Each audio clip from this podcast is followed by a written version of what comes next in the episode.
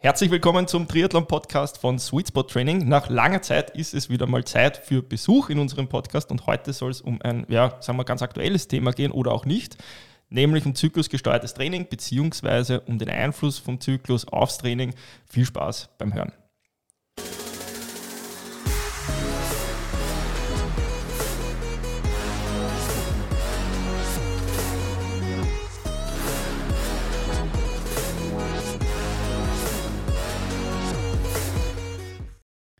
Ja, herzlich willkommen. Sweet Spot Training. Heute Ersatz für Sausi. Na, besser. Wir haben Johanna Nowak zu Gast und ähm, ihres Zeichens Spezialistin im Bereich zyklusgesteuertes Training. Nicht nur, weil sie eine Frau ist, sondern auch als Trainerin. Bitte stell dir mal selbst vor. Ja, hallo und vielen lieben Dank für die Einladung. Ich freue mich, da zu sein.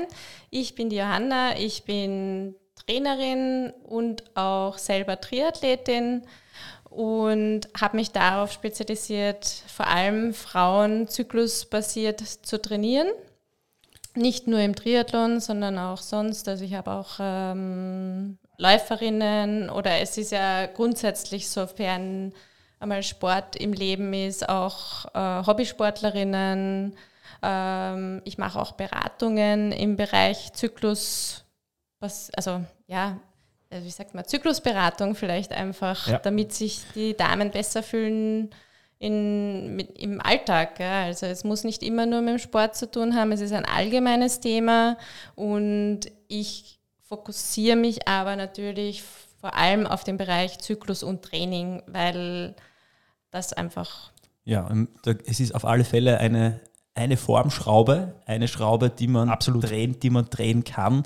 Und die viele die wahrscheinlich auch noch gar nicht sehen. Und ich genau, glaube, auch ja. das soll der Podcast-Sinn von dieser Folge sein, dass man auch irgendwie mal ähm, auch an, an, logischerweise an die Frauen adressiert, ja, aber nicht nur, dass man vielleicht irgendwie auch einmal auf den Tisch legt, ähm, was man mit der Schraube alles drehen kann und wie sehr das das Training beeinflusst. Und ich glaube, das ist einmal ein ja. guter Zeitpunkt, haben wir schon lange auf der Liste.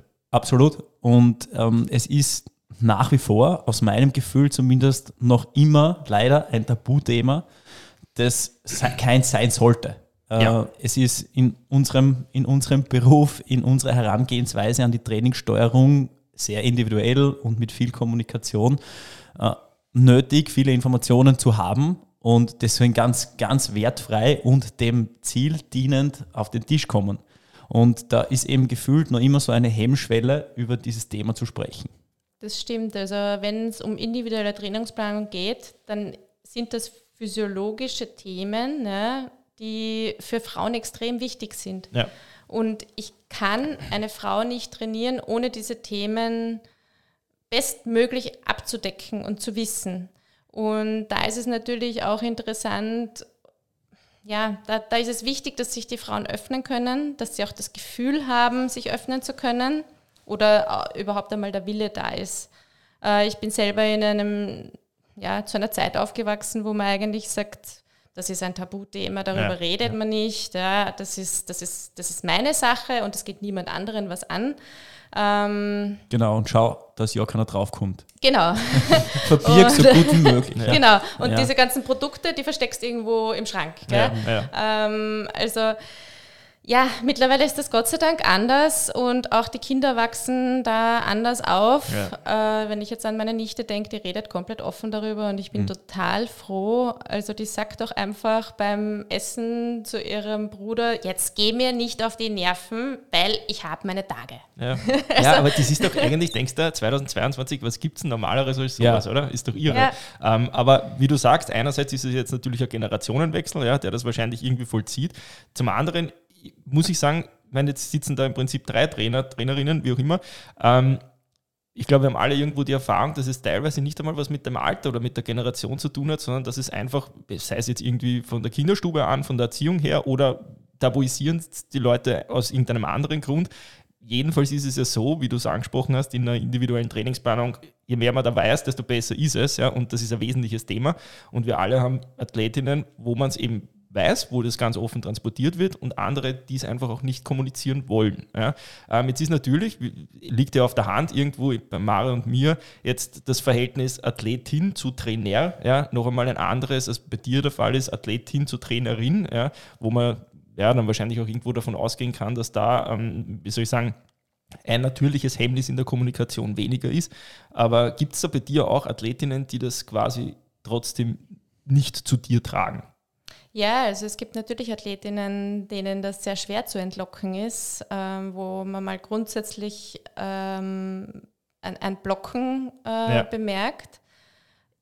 Ich habe es als Frau natürlich einfacher als jetzt ein männlicher Trainer, weil ich versuche die dann immer irgendwie so ein bisschen herauszulocken. Ich habe die Erfahrung gemacht, wenn man selber über die eigenen Erfahrungen mhm. spricht, mhm. über den eigenen Zyklus, ähm, dann merkt diese Frau auch, sie ist nicht alleine mit ihren Themen. Frauen ja. glauben anscheinend extrem häufig, und das ist mir ja auch so gegangen, ich bin eigentlich die Einzige, der es so geht. Und allen anderen, denen geht es urgut. Ja? Also wenn es jetzt mhm. zum Beispiel ums Thema PMS geht oder sowas. Ja. Ich bin die Einzige, die PMS hat.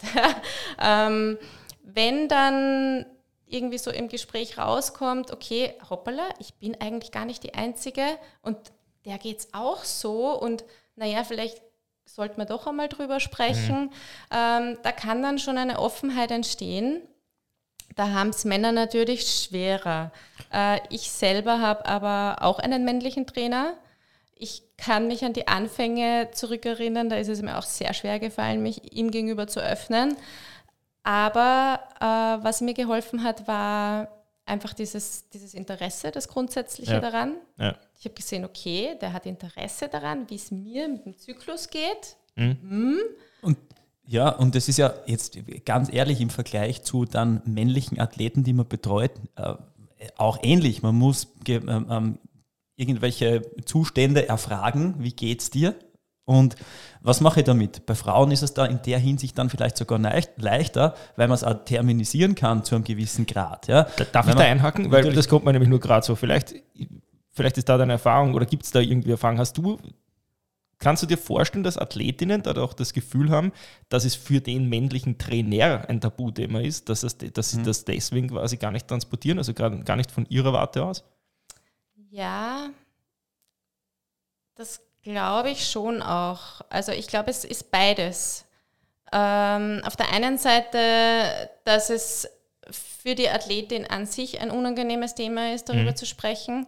Und auf der anderen Seite, dass irgendwas, also es geht immer um die Kommunikation und ums mhm. Miteinander ja, und ja. um, um die Sympathie und alles und dass irgendwas da gerade nicht passt oder dass es ähm, falsch rüberkommt bei der Athletin, dass da dass sie das Gefühl hat, okay, da ist zwar Interesse da, aber trotzdem ist da irgendwie eine Abwehrhaltung zu dem Thema. Und ja. diese Erfahrung habe ich auch schon gemacht, mhm. weil ich habe mich nicht jedem Trainer gegenüber öffnen ja. können. Ja, verstehe. Ich, ich glaube, glaub, das ist auch eine Entwicklung. Also es ist sicher anders, um über das Thema zu sprechen, wenn man in einer Zusammenarbeit neu startet, die Athletin noch überhaupt nicht kennt, vice versa, die Athletin mhm. kennt den Trainer auch noch nicht. Ähm, ich glaube, das ist auch was, was sie entwickeln kann oder entwickeln soll über die Zeit. Ja. Dass eine gewisse, gewisse Grundsympathie geht, über das äh, gibt, geben muss, über das haben wir ja schon öfter gesprochen, zwischen Trainer und Athletin oder Trainerin und Athlet, wie auch immer. Ähm, das ist klar, aber dass dann das Vertrauen noch wachsen soll, auch. Und ich glaube, das kann dann schon, wenn man dem Ganzen positiv gegenüber eingestellt ist, Interesse zeigt, Interesse hat, der äh, an der Entwicklung der Athletin interessiert ist, hat es absolut einen Platz und muss es angesprochen werden. Aber es ist eben eine Frage der Zeit, ähm, bis das passieren kann, um, damit es dann für beide Seiten auch eben nicht unangenehm ist. Und ich glaube, da kommt auch wieder viel, viel eben Fingerspitzengefühl, wann dieser Zeitpunkt denn da ist. Ja, ja das stimmt. Ja. Ähm, dieses Vertrauen braucht es definitiv. Und bis dieses Vertrauen da ist, könnten äh, andere Begriffe helfen. Also was ich gemacht habe zum Beispiel ist, ich habe diese Phasen aufgeschrieben und habe mich auch nicht getraut zu sagen, okay, also ich bin jetzt in der PMS-Phase oder ich habe meine Blutung, Periode, sondern ja. das hieß dann rote Welle und so habe ich es halt dann hineingeschrieben ins ja, Training Peaks oder sonst wo. Oder ähm, Hulk Mode oder Duracell-Häschen auf Speed oder das Duracell-Häschen wird immer müder. und somit, ja, genau, ja, und dann lachen alle und es kommt dann Schmäh rein und eigentlich war es diese Definition und ich habe das vielleicht zwei Wochen durchgehalten und dann ist es mir zu blöd geworden. Dann habe ich mhm. einfach geschrieben, was Sache ja, ist. Ja, ja. Äh, und so ist, kommt man, nähert man sich dem Ganzen vielleicht irgendwie an und solche Begrifflichkeiten könnten doch vom Trainer mhm. auch kommen. Ne? Also ich glaube, ich, ich, will nur noch was dazu sagen, weil, ähm, weil ich vorher mit dem Thema angefangen habe ich habe das eigentlich noch nie von der Warte gesehen, dass sich die Athletin denken könnte, dass wir ja keine Ahnung haben davon. Weißt? Also ich habe das immer irgendwie vermutet, dass wenn man das nicht mhm. nach außen tragt zum männlichen Trainer, dass da eher irgendwie dieses Tabuthema im Raum steht. Aber gleichzeitig, es ist ja noch lange nicht, also, oder es ist ja noch keine lange Zeit so en vogue quasi, dass sich Trainer mit dem Thema beschäftigen. Und für mich ist es irgendwie selbstverständlich, ja, weil ja. ich es eigentlich seit jeher mache. Ja, aber ich kann mir gut vorstellen, dass sich viele Athletinnen da denken, ja, wenn ich denen das erzähle, was fängt er mit der Info an? Ähm, sehr mannshaft der Art. Ja. Ja. Ähm, ich glaube, dass das schon Ab, auch mitspielt. Absolut, kann. ganz sicher. Ähm, ich glaube, äh, wir waren jetzt vor zwei Wochen auf einer, bei einer Fortbildung. Ähm, ja. Es war schon ein großer Teil. Männer auch dabei. Also der überwiegende Teil waren natürlich Damen. Das ist ähm, Athletin im Fokus, war der Titel. Dementsprechend waren mehr ähm, Trainerinnen und Teilnehmerinnen vor Ort, aber doch auch ein großer Anteil Männer. Und ich habe jetzt aber nicht den Eindruck gehabt, dass das Thema allgemein nicht bekannt ist unter den Trainern. Es sind sicher Fragen geklärt oder vertieft worden, die man nicht so genau am Schirm gehabt hat, aber ein grundlegendes Verständnis hat, glaube ich, haben viele Trainer davon.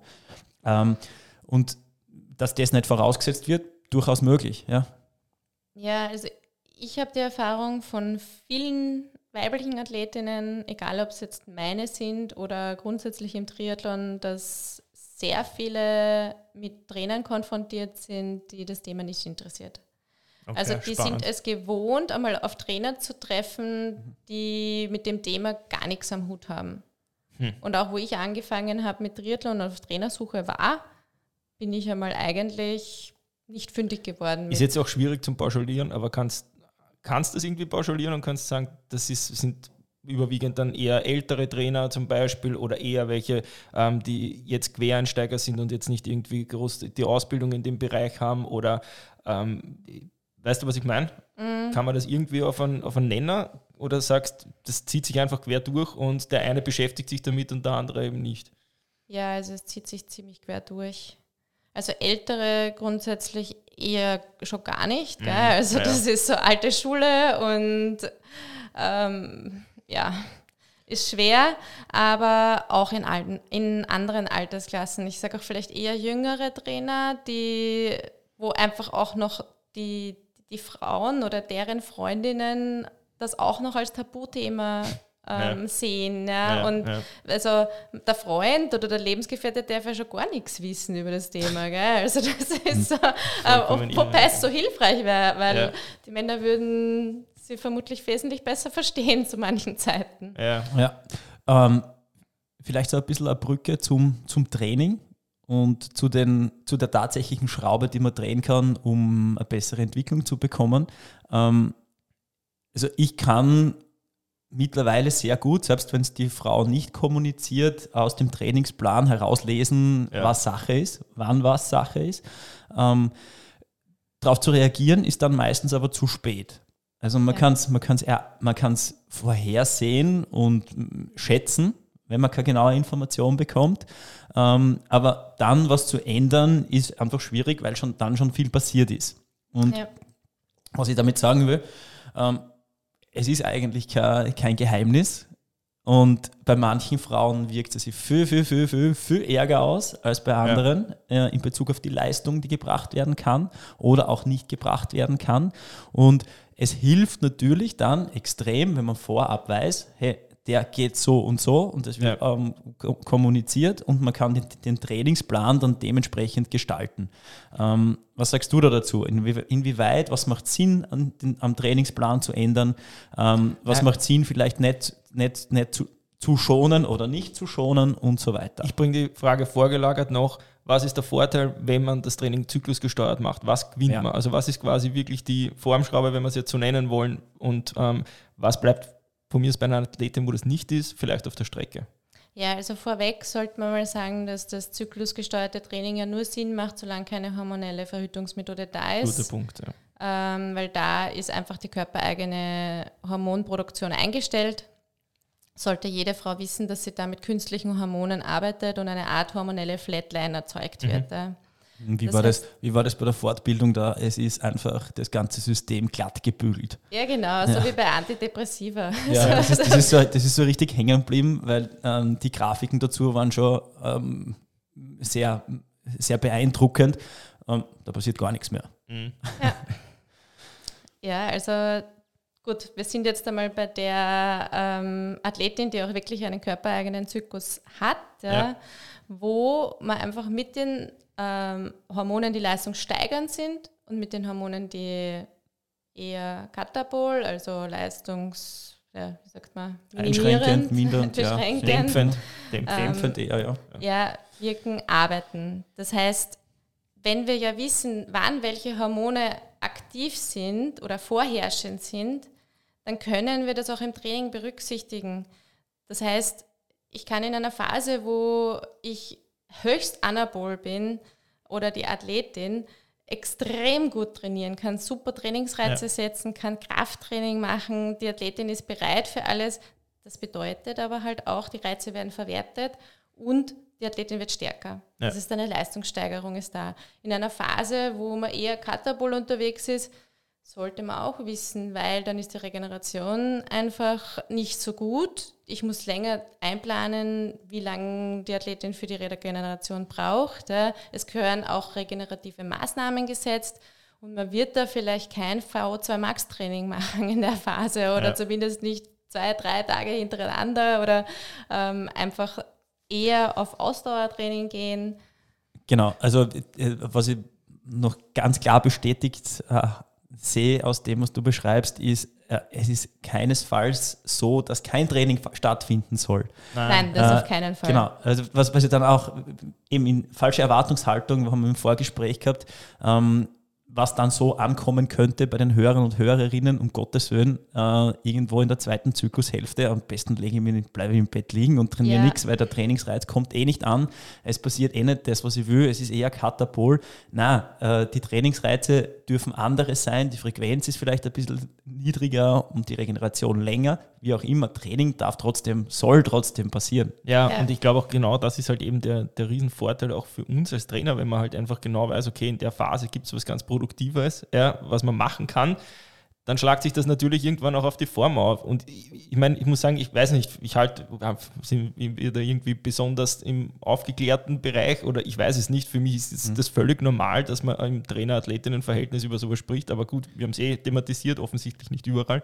Ähm, aber ich denke mal, wenn ich sowas auf Training Peaks eintrage, ja, dann ist das genauso wie wenn ich im Vorhinein eintrage, zu der und der Zeit ist mein Radl in der Werkstatt. Wenn ich da Radleinheiten habe, das bringt halt weniger. Und ja. aber ich meine wirklich, ja, das ist doch so banal einfach, ja. Und da, da verstehe ich nicht, ich meine, noch einmal, es ist von jedem die Privatsache, wenn man das nicht kommunizieren will, um Gottes Willen. Wir sind da auch nicht penetrant, logischerweise auch da in dem ähm, Es ist genauso Trainer, von jedem Verhältnis. Die Privatsache, wenn er sagt, dass, wenn, wenn man nicht sagt, dass das Radl nicht bereit ist. Ja, also, genau. Äh, ja. Oder in der ich glaube, es muss hier ein Umdenken stattfinden. Es muss einfach der weibliche Zyklus und auch die weibliche Physiologie ja, ja. einfach als solches betrachtet werden und nicht als Frauenthema. Ja, Guter ja. Punkt. Ja. ja also ja. ich, ich, ich kriege auch alle Zustände, wenn, wenn Leute von Frauenproblemchen reden. Ja, ja. ja. Ich denke, na, das wird gleich dein Problem werden, wenn du das nochmal so nennst. also. Ja, aber es, es stimmt wirklich. Also ich glaube, da, da ist einfach so viel es, es, bricht ja jetzt eh auf. Ja? Und man, man, redet immer offener drüber. Es gibt auch diese, wie es jetzt war mit den Fortbildungen und man sieht, es, es stoßt ja auch schon auf breites Interesse. Also ich glaube, wir sind ja da jetzt in, einer, in einem Zeitenwandel, der in die richtige Richtung geht, mhm. weil viele mehr in die falsche können wir es eh nicht mehr machen. Ja?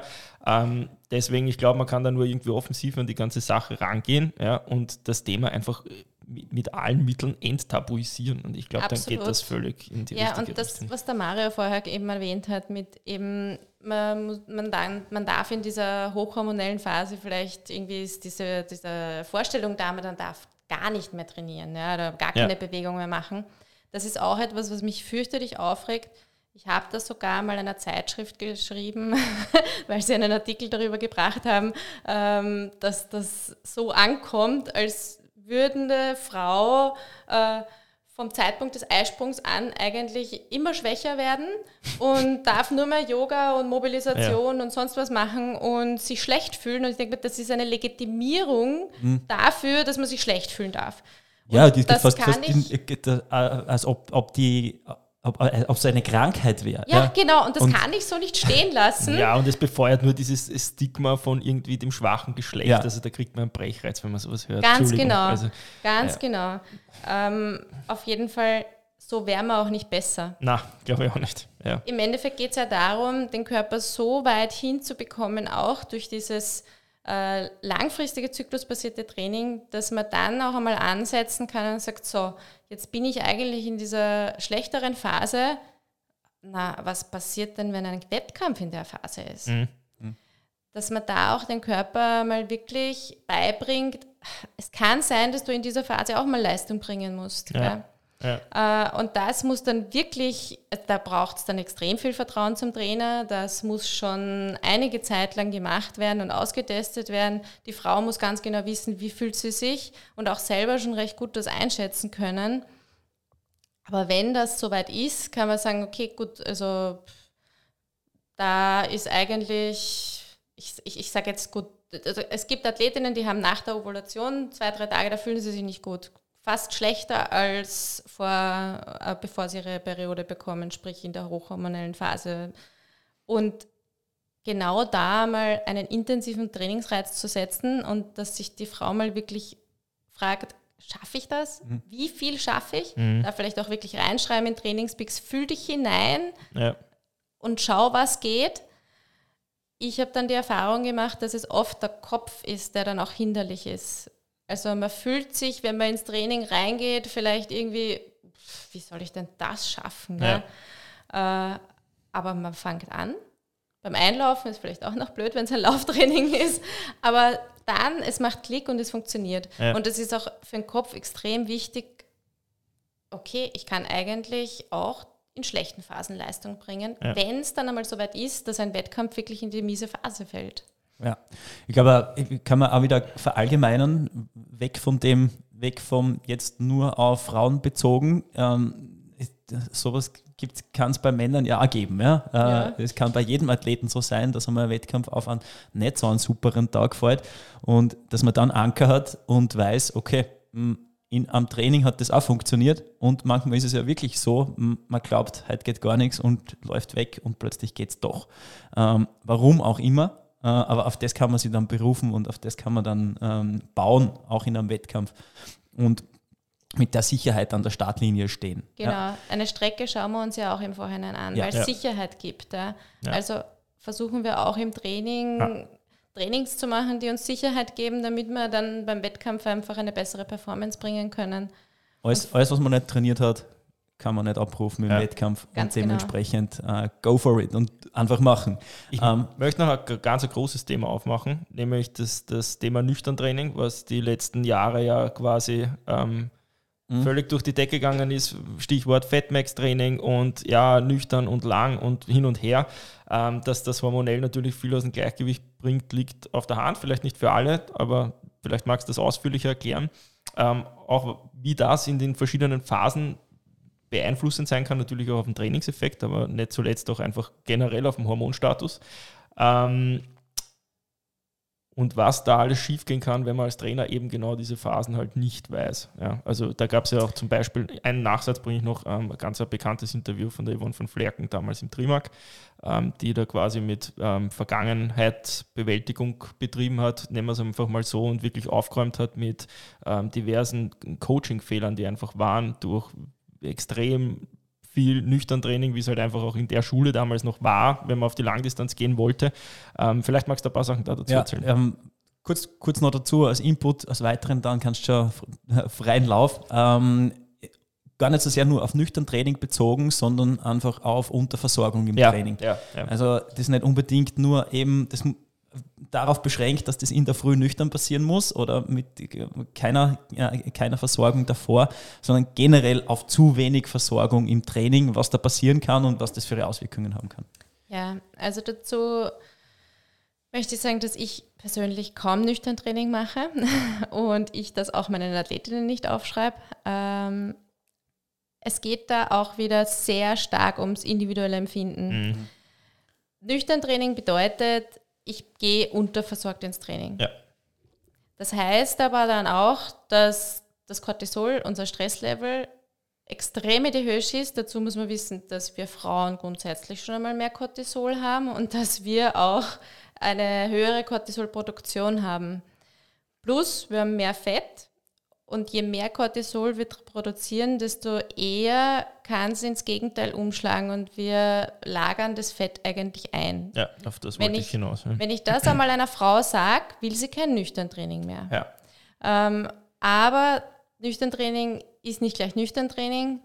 Ich kann wohl eine halbe Stunde locker laufen gehen, ohne dass es jetzt wirklich ein nüchtern Training ist, weil hier habe ich keinen individuellen Stress. Es geht ja. hier extrem um den individuellen Stressfaktor. Wenn der da ist, wenn ich irgendein Gefühl von Hunger habe, ist es nüchtern Training. Wenn ja. das nicht da ist, dann bitte halbe Stunde, Stunde vielleicht sogar, kommt ja. immer Auf, äh, auf den Zustand, auf den Leistungszustand der Athletin auch an. Ähm, oder man hat einmal an einem Abend über die Stränge geschlagen und fühlt sich am nächsten Tag total, boah, ich bin immer noch voll, ja. ja. Na, dann wird es kein nüchtern Training sein. Dann habe ich noch Reserven und kann von denen noch zehren und fühle mich danach vielleicht wieder gut. Ähm, ja, ich glaube, du hast jetzt da so viele Punkte angesprochen, mhm. die, wo ich darauf eingehen will, weil das unterschreibe ich alles sofort, ja, weil ich glaube immer noch, und das ist auch so irgendwie gerade mit Athletinnen in der Kommunikation das Problem, oder ich weiß nicht, ob man das Problem nennen kann, eher, dass das falsche Bild ist von nüchtern Training, dass das immer suggeriert wird mit Abnehmen. Ja? Und das, was du gerade gesagt hast mit dem Cortisolspiegel und der erhöhten Fetteinlagerung, was ja nachher genau der Schuss in die andere Richtung sein kann, den, das kann man ja niemandem vorwerfen, dass man den initial nicht sieht. Ja, gehört ja schon eine gewisse Fachbildung dazu. Ja. Ähm, wie soll ich sagen? Ich glaube, da fehlt es massiv an der Aufklärung. Ich glaube, dass das wieder so ein Hype-Thema war, was einfach über Jahre durch alle Triathlon-Magazine und nicht nur Triathlon, sondern generell auch in der Leichtathletik und sonst was durchzogen worden ist. Und jeder ist auf den Zug aufkupft, ohne dass er einmal fünf Minuten drüber nachdenkt, ob das vielleicht auch Folgen haben kann, die nicht in die Richtung gehen, die wir wollen.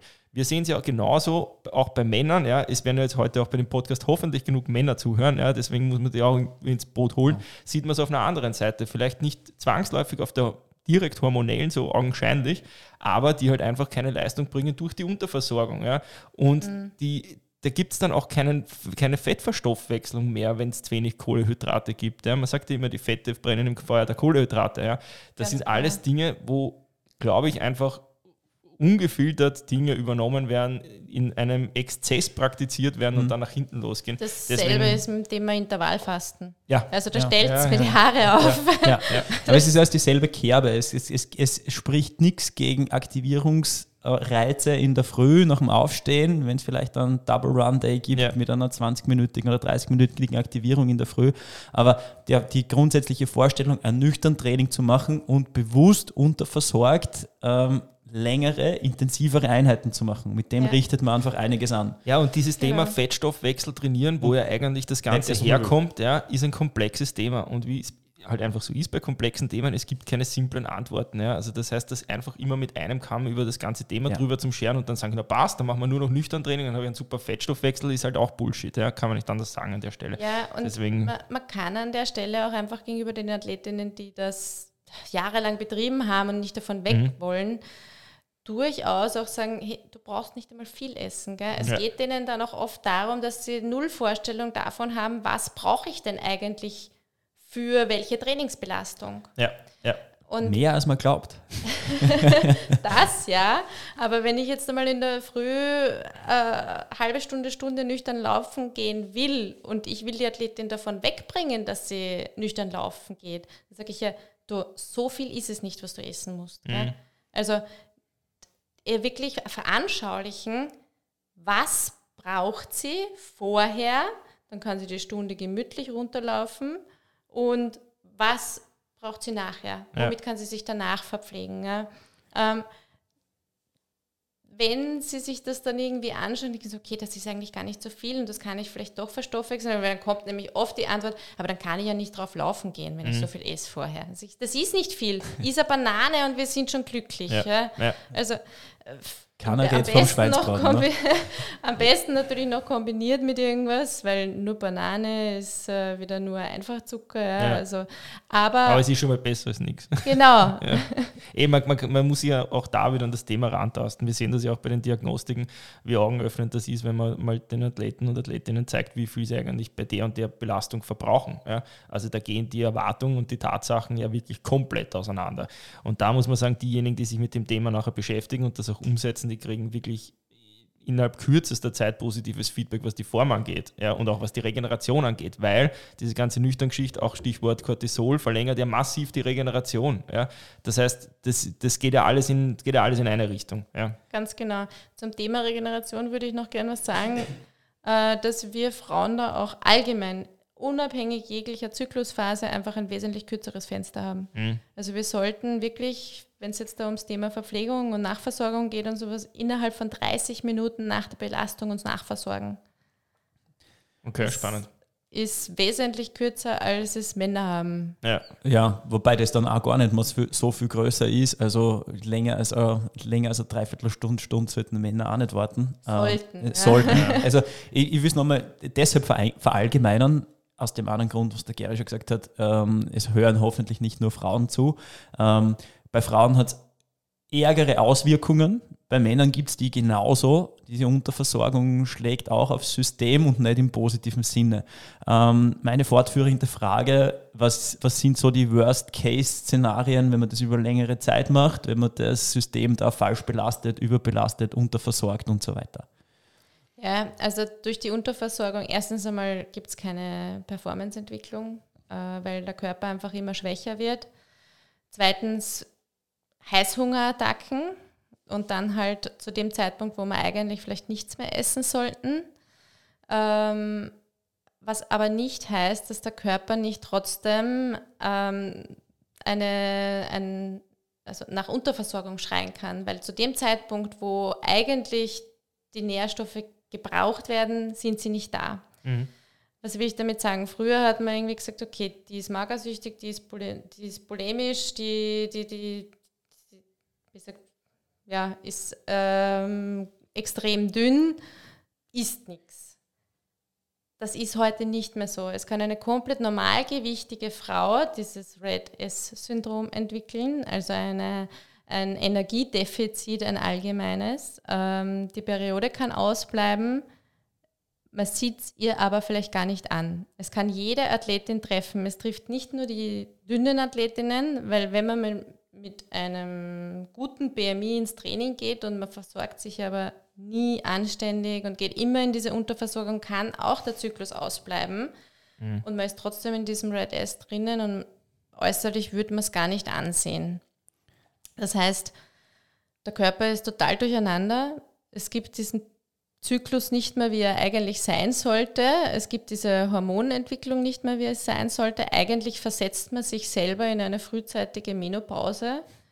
Äh, wollen wir alle nicht, weil die kommt früh genug. Dann haben wir nämlich keine leistungssteigernden Hormone mehr und müssen irgendwie darum kämpfen, da trotzdem noch auf dem Level weiter zu performen, wo wir waren. Ähm, ja, also es ist fatal, was da passiert. Ja, es geht kann. dann in die Richtung, wenn ähm, das schon in jungen Jahren passiert, äh, ist auch der, der, Knochenstoffwechsel ganz stark beeinflusst. Ja, ähm, genau. Östrogenspiegel bekanntlich dafür verantwortlich, dass auch Knochendichte und Knochengesundheit erhalten bleibt. Äh, wenn das wegfällt, äh, geht es in Richtung Anfälligkeit für Osteoporose und solche Dinge. Was und ja, das aber schon bei Jugendlichen. Und genau. man muss sich da nur, in, in der Vergangenheit waren es immer so die, die, die Turnerinnen, ja. die dafür bekannt ja. waren, weil die einfach schon extrem früh angefangen haben mit dem Turnen und da gab es gar keine gesunde Entwicklung. Ja. Also die haben nie, also mal davon angefangen, dass sie keine weiblichen Züge und Attribute an sich haben. Warum denn auch? Weil es fehlen ihnen die weiblichen Sexualhormone. Ja. Da war es vielleicht auch so gewollt, ja. Ja, ja es hat ja genau. damals ganz, ganz, genau. ganz grausliche äh, Geschichten gegeben, wo das alles künstlich nach hinten rausgezogen mhm. worden ist, damit man, weil man einfach mit 14 Jahren noch andere Dinge ähm, von, der, von, von, von, den Figuren jetzt, da, was beim Kunstturnen zum Beispiel sein kann, ähm, noch zusammenbringt, das dann später. Also da ist ja wirklich mit Menschen Versuche betrieben worden, ist ja absolut krank. Ja. Mhm. Genau, und ein 14-jähriges Mädchen denkt nicht daran, wie es ihr mit 30, 35, 40 Nein. und geht. vor allem ist die in einem Überunterordnungsverhältnis zum Trainer, weil aus den Schulen, wo das kommt, das sind meistens auch Länder, wo, ähm, ja. ja. wo noch anders umgegangen wird. Ähm, ja, grauslich brauchen wir, glaube ich, auch gar nicht mehr drauf eingehen in dem Fall, weil ich, ja, das Na, ist ein anderes Thema. Im, Im, kleinen Rahmen gibt es dann eben, wenn diese Unterversorgung oder solche Dinge ja. im, äh, passieren, ähm, auch die Auswirkungen. Ich möchte auch noch eins nachhaken zu mhm. dem Thema mit dem Cortisolspiegel. Ich glaube, das ist für viele auch immer so eine Blackbox. Ähm, es geht ja jetzt nicht nur darum, dass man das Training vorversorgt oder nachversorgt mit Nahrungsmitteln, sondern es geht ja auch darum, dass man nicht jeden Tag mit demselben Cortisolspiegel aufsteht. Das heißt, der, der Schlaf macht ja auch einen wesentlichen ähm, Einfluss.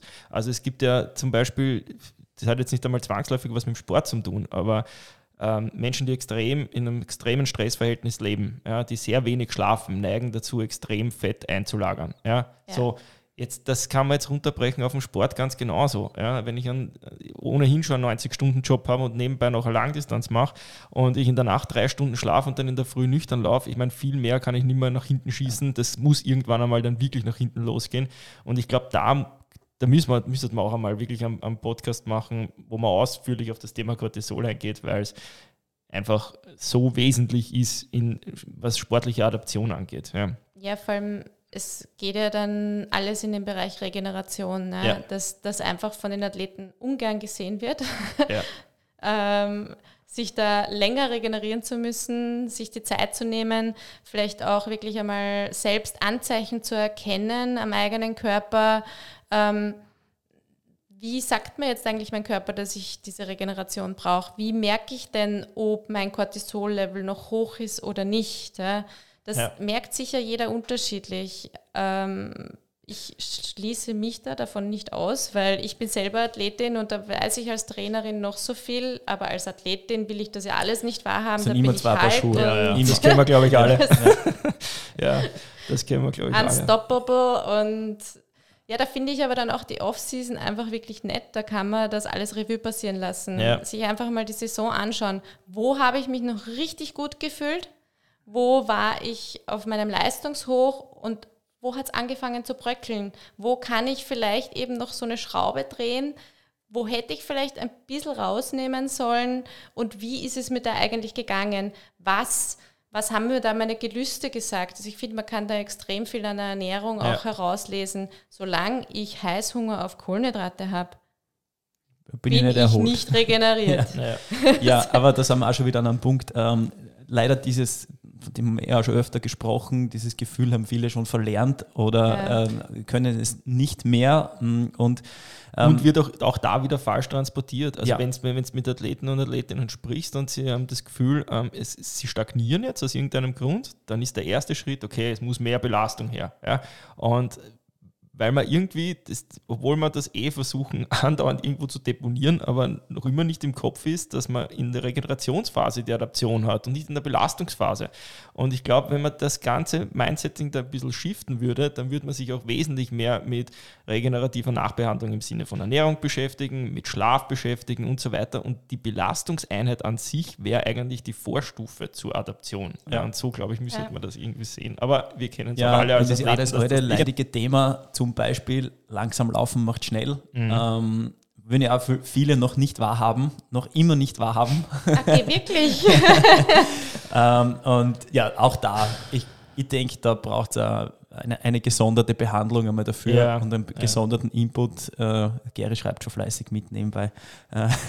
Gary muss ich glaub, halt das sind meine häufigsten Kommentare im Trainingspeaks. Bitte langsamer laufen. Ja, ja, ja. Aber ja. diejenigen, die das dann wirklich eisern praktizieren, die kriegen halt auch dann wirklich den Benefit. Ja? Aber mhm. es ist halt. Äh, es ist ja auch so ein paradoxes Thema. Also ich meine, irgendwem zu erklären, lauf langsamer, dann wirst du schneller. Es ist ja, ich verstehe ja. das ja schon, dass das schwer reingeht. Ja, aber ja. ja ich verstehe es als Athlet auch, absolut, als Trainer überhaupt nicht. Äh, aber ja.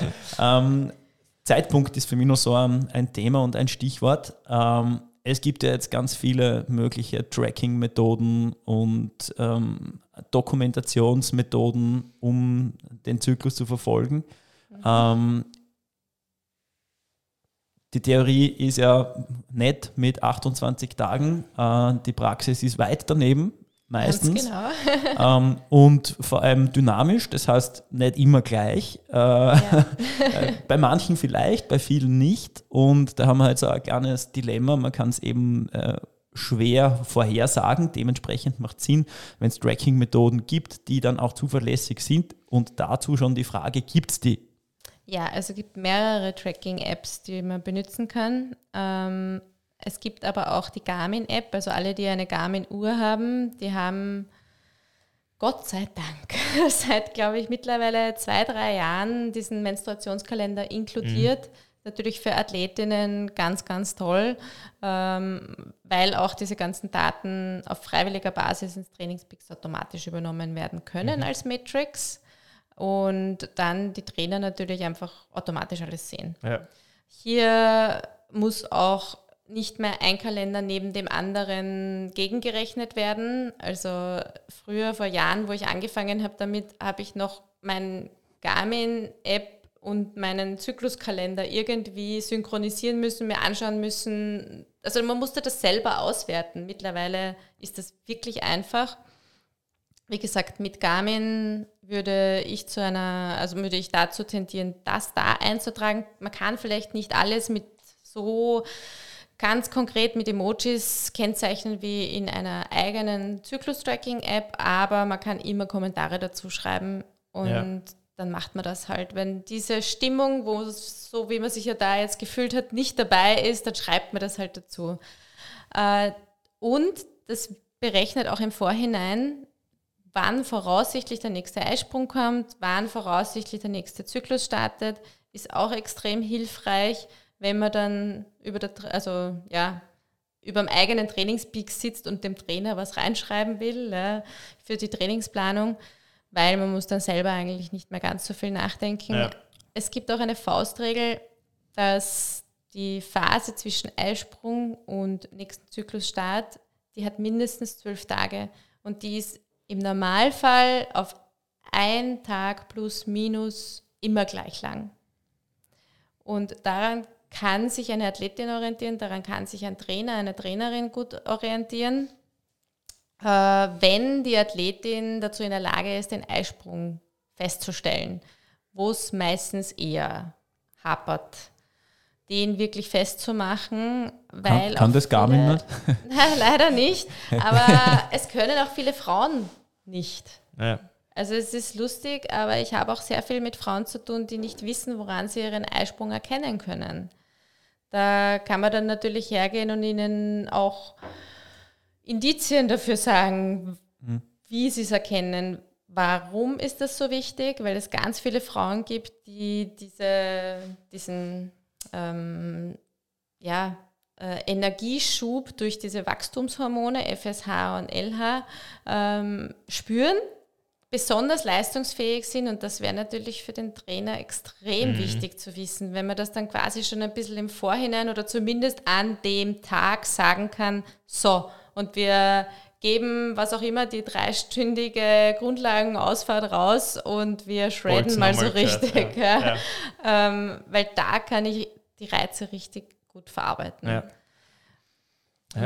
Da sind wir Ken aber dann sicher schon auf einem zyklusbasierten Training auf höchstem Niveau. Aber genau da soll es also hingehen. Das, ne? ist wieder ähnlich wie bei, der, bei unserer letzten Folge zu, zu den Metrics. Ähm, äh, es, es, es geht dann weiter in Richtung Day-by-Day-Planung und irgendwo muss man dann natürlich auch die Kirche im Dorf lassen. So ehrlich muss man es ja auch sein äh, als Trainer. Die grundlegenden Daten zu wissen ist gut. Ähm, dann daraus eine Day-by-Day-Planung zu machen, ist eine ganz andere Nummer. Ja, also es ist, ist unterm Strich ist das dann eine rein betriebswirtschaftliche Nummer, ja, ja für, für, beide. Ja. ja. und auch eine, eine Frage der Zielsetzung äh, oder des Niveaus, äh, auf dem sich die Athletin, sein, die Athletin be ganz, befindet. Ganz ähm, ja. Weil man muss dann nicht unbedingt eben äh, auf Spatzen schießen äh, mit einem Kaliber, das nicht unbedingt notwendig ist. Ja. Genau, also man, es kommt natürlich immer darauf an, wo will man hin, was sind ja. die Zielsetzungen, ob ja. das dann wirklich nötig ist. So, soll aber nicht heißen, dass man die grundlegenden Dinge nicht trotzdem beachten kann und beachten soll. Ja? Aber ähm, ganz ins Detail ist dann mit steigendem Niveau, mit steigendem Commitment, mit, steigender, ähm, mit steigendem Einsatz ähm, sicher interessant. Aber der Einsatz wirkt sich dann eben auch, wie der Gary gesagt hat, äh, ganz sicher betriebswirtschaftlich aus. Ja, genau. ja ich meine, ich glaube, da muss man ja auch irgendwo ähm, die, das Türl aufmachen für Trainer, die sich wirklich mit dem ganzen Zyklus-Thema beschäftigen beschäftigen. Mhm. Also, ähm, dass ich bei einer 20 Euro monatlichen Trainingsplanung mich damit nicht auseinandersetzen kann, glaube ich, liegt auf dem Tisch. Ja. Ähm, ich glaube aber schon, dass es für diejenigen, die eine individuelle Planung, und da meine ich wirklich das Wort im wörtlichen Sinn dahinter verkaufen, ja. dass das da einen Einschlag haben muss. Unter der Prämisse natürlich, dass es die Athletin will. Wenn nicht, dann ist es eher eine andere, eine andere Sache. Ja. Aber ja, ich glaube, da sind wir uns auf dem Tisch eh alle mehr als einig. Ähm, Absolut. Was, ja. war, was war uns wichtig mit, mit dem Thema? Ähm, Aufmerksamkeit schaffen, aufzuklären, auf Awareness. alle Fälle. Ähm, in, in die Richtung, auf was muss man aufpassen, auf was kann man aufpassen und wie kann ich mich weiterentwickeln. Mhm. Ähm, und der, dieser dieser Appell geht nicht nur in Richtung Frauen, sondern vor allem auch in Richtung Männer. Vor ähm, allem männliche Trainer. Hauen wir also aus, ja. Ein, ein Tipp noch für männliche Trainer, die bisher ziemliche Berührungsängste mit dem Thema haben. Nehmt euch bitte eine Athletin, die super offen über das Thema ja. redet. Ja. Ähm, die, von der könnt ihr ganz viel lernen. Ja. ja, das kannst du dann auch nutzen und am Ende des Tages auch verkaufen. Ganz genau. äh, ja, fassen fass wir vielleicht zusammen. Ähm, ein, ein, großes Thema, ein wichtiges Thema und ähm, wie, wie, alles sehr individuell. Es hängt von, von vielem ab, von ähm, der Aufgeschlossenheit der Athletin, des, äh, des, Trainer, des Trainers. Es hängt auch davon ab, wie die Athletin gestrickt ist. Ähm, da sind eben nicht alle, wieder nicht mal alle geil. Es hängt davon ab. Kommunikation und, ab. Ja. ja. Und wie alles in der muss man einfach reden. Und ähm, wenn man nicht drüber reden will, ja, auch okay, aber ja. dann muss man die Konsequenzen auch billigend in Kauf nehmen. Ja, ganz genau. Ja. In diesem Sinne sagen wir da danke, dass du da warst. Recht herzlichen Dank. Vielen Dank nochmal für die Einladung. Es war meine Freude. Immer wieder gerne. Ähm, vielleicht schaffen wir es, dass wir wirklich mal das Thema ähm, Cortisol und so weiter ein bisschen mhm. näher beleuchten. Ich glaube, das ist auch ein Riesenthema, wo wir noch viel machen können. Wenn ja. ihr Fragen habt an uns oder vielleicht eher an die Johanna, ja. info at sweetspot-training.at und wir werden das weiterleiten. Ganz genau, so machen wir das. In diesem Sinne, danke fürs danke Zuhören. fürs Zuhören. Ciao. Ciao, Baba. Tschüss.